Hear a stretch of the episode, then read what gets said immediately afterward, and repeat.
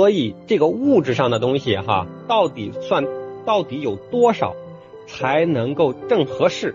那这个是需要我们分辨的啊，分辨的。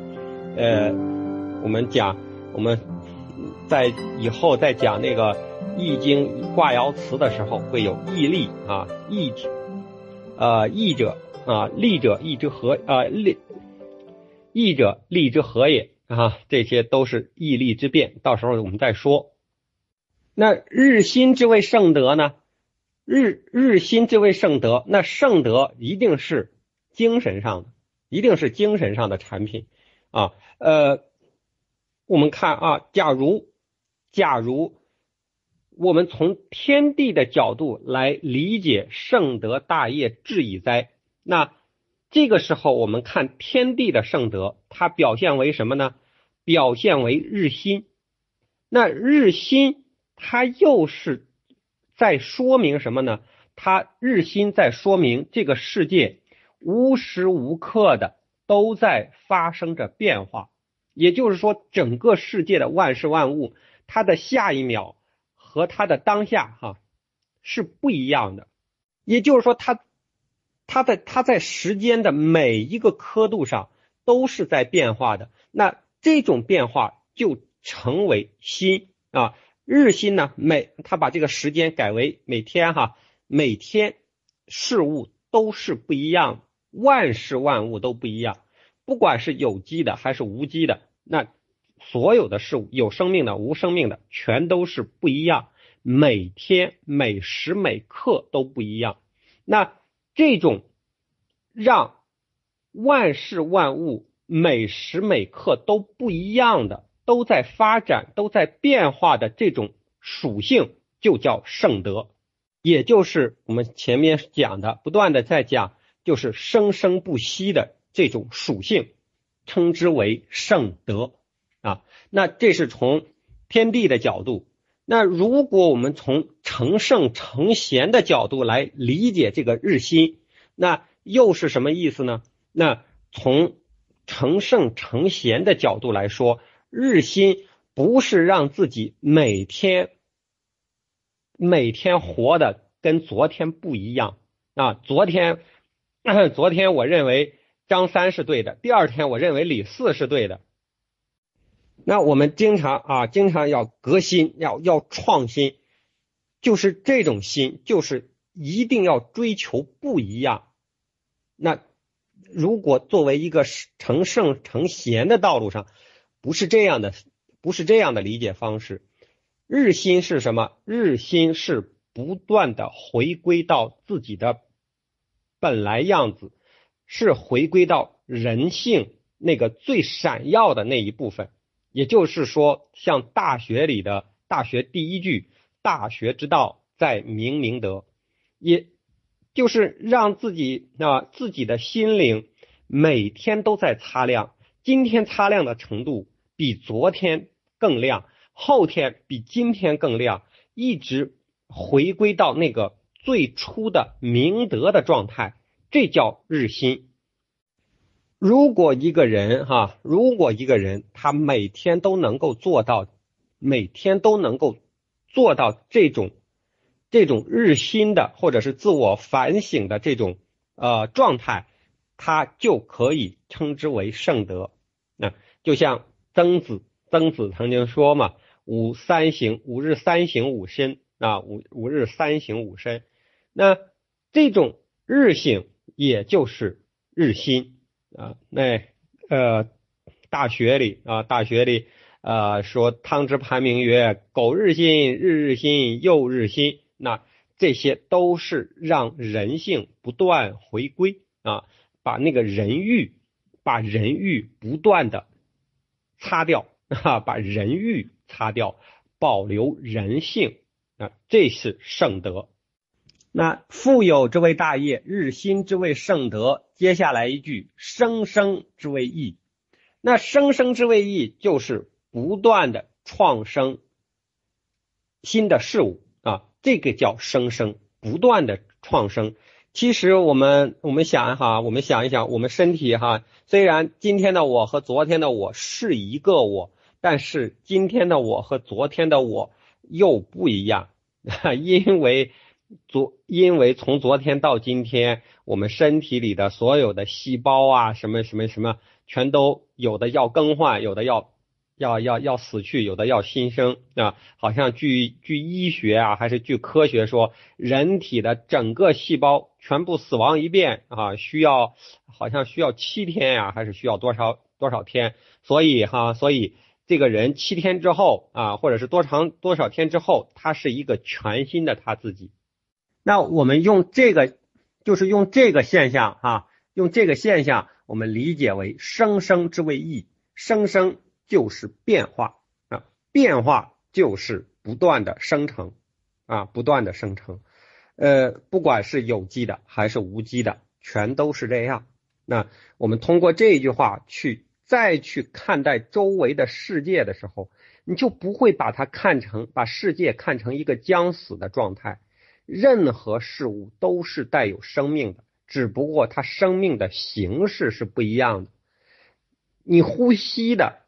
喘气儿的，这是一种生命状态。那个不呼吸、不喘气，一千万年、亿万年，它它都不在那个位置上动一动的石头，它也是有生命的。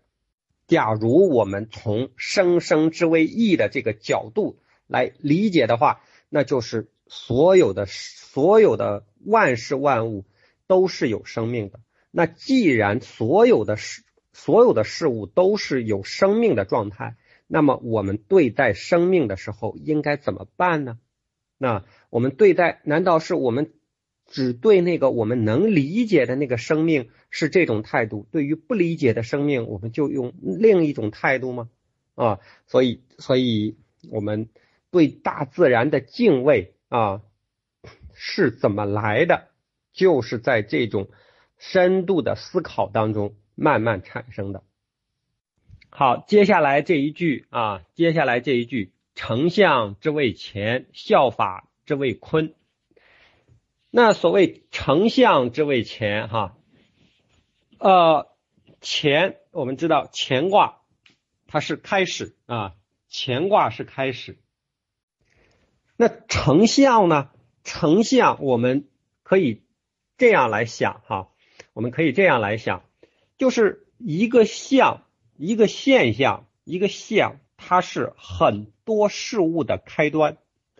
这个怎么理解？比如说，天上阴天了啊，阴天了，乌云密布，那这是一个象。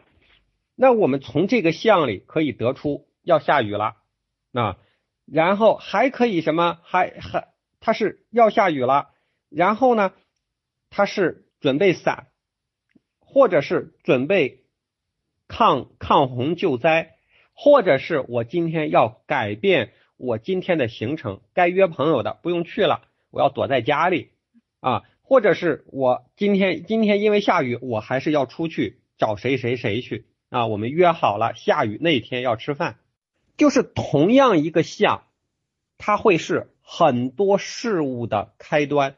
我们从我们这样理解，所以丞相之谓乾，这个相一旦出来了，好了，很多事情的要开始了啊，很多事情就要开始了，是这个意思啊，是这个意思。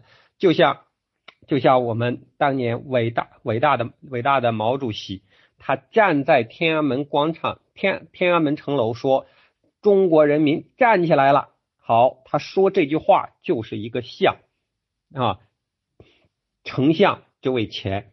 那随着这一句话建立了新中国，后边的所有的事情就开始了啊，方方面面的事情就开始了。那这些方方面面的事情是什么呢？效法之谓坤啊，效法之谓坤。什么叫效法？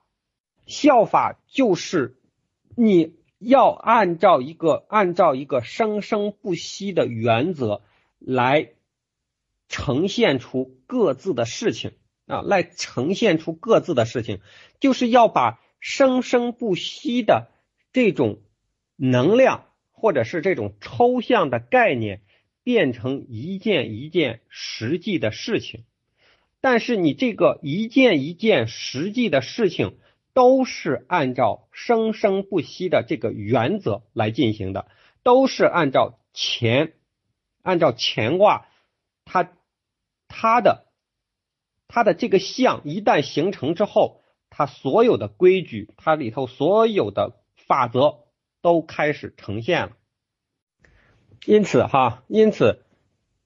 因此，这里说效啊，丞相之谓乾，效法之谓坤。也就是说，坤啊，坤是把钱的这把钱的原则法则变成一个一个的可见的、可感的、可描述的事物，具体的事物。这就是效法之谓乾啊，效法之谓坤。但是啊，但是这个。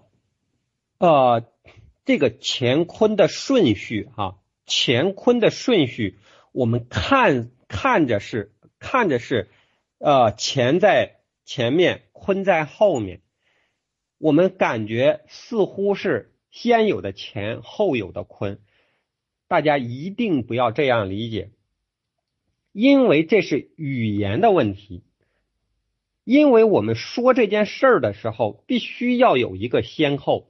必须要有个先后，以便于我们理解这件事。但是实际情况是乾坤同在，乾坤同在，不可能是先有了一个乾，然后哪怕是一秒、零点一秒之后才有的坤都不能成立，因为只要有了一个法则，必然。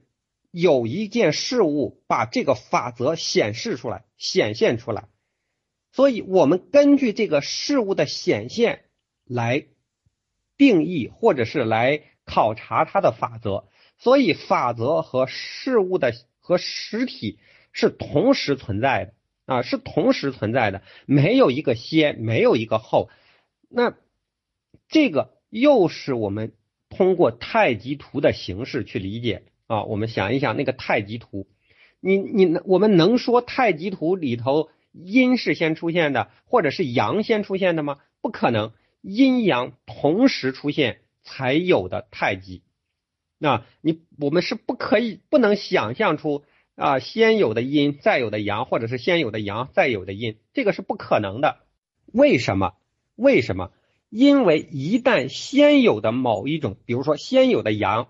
或者是先有的阴，就代表的什么呢？就代表的是你这个阳或者是阴这个里头，它处在绝对的平衡或者是静止的状态。如果你如果你这个阳或者是阴这个里头，这个这个这个里头它没有与之对立的力量存在的话，那阴或者是阳它怎么会继续生？生出自己的对立面呢，是不可能的。因此，因此说哈，因此说阴阳乾坤它是同时产生的啊，同时产生才有意义。那我们从这里啊，丞相这位乾，效法这位坤，再把他们呃结合起来哈，结合起来，把它理解为一体一体的时候。我们就能够啊，对太极也好，乃至对我们身边的很多事物也好，理解的就会更加深刻。最起码，最起码，我们去理解我们身边发生的好事坏事啊，我们身边的那些好事坏事，呃，遇在遇见的好人坏人。一旦一旦涉及到这些具体的鸡毛蒜皮的琐事的时候，你我们只要有太极的思维，你立马就知道，我遇到好人了，遇到坏人了，肯定不是单纯的跟这个好人跟这个坏人有关，一定是和自己有关联的。你为什么能遇到好人？你为什么能遇到坏人？一定是和自己有关联的。那这个关联，我们一旦理解了之后，那好。我遇到了坏人，应该怎么办？遇到了好人，应该怎么办？就不是把眼光老是对准别人，一定是对准自己的。当然哈，我说的对准自己，不是逆来顺受，是我们在理解了自己的自己处在那种主动性的时候，呃，理解了自己是是整个事物关联当中最主要的一环的时候，我们可以自主的选择一种方式来处理。那我可以选择把这个坏人干掉啊，当然干掉不是杀死他哈。就是原来原来我们可能不敢啊哈，因为怕得宁得罪小人不得罪啊，宁得罪君子不得罪小人啊，或者是不好意思，或者是没有勇气。那当我们理解了这个事儿事儿的时候，当我们理解了两个人的关系啊，他是双方的关系。好，我克服我自己的内心的呃障碍，去把这个事情勇敢的处理掉。其实我们在处理这个事儿的时候。我我具体的指向可能是对方，我具体的指向是和对方啊当庭对质也好，我是到那里给他讲道理也好，总之无论我采取什么样的方式对待对方，但是首先我是通过对自我的反思、对自我的否定来得出的这么一件事，得出的这么一个结果，那。只有这样才是一个主动的、积极的人，而不是是任何事情都是那种被动的。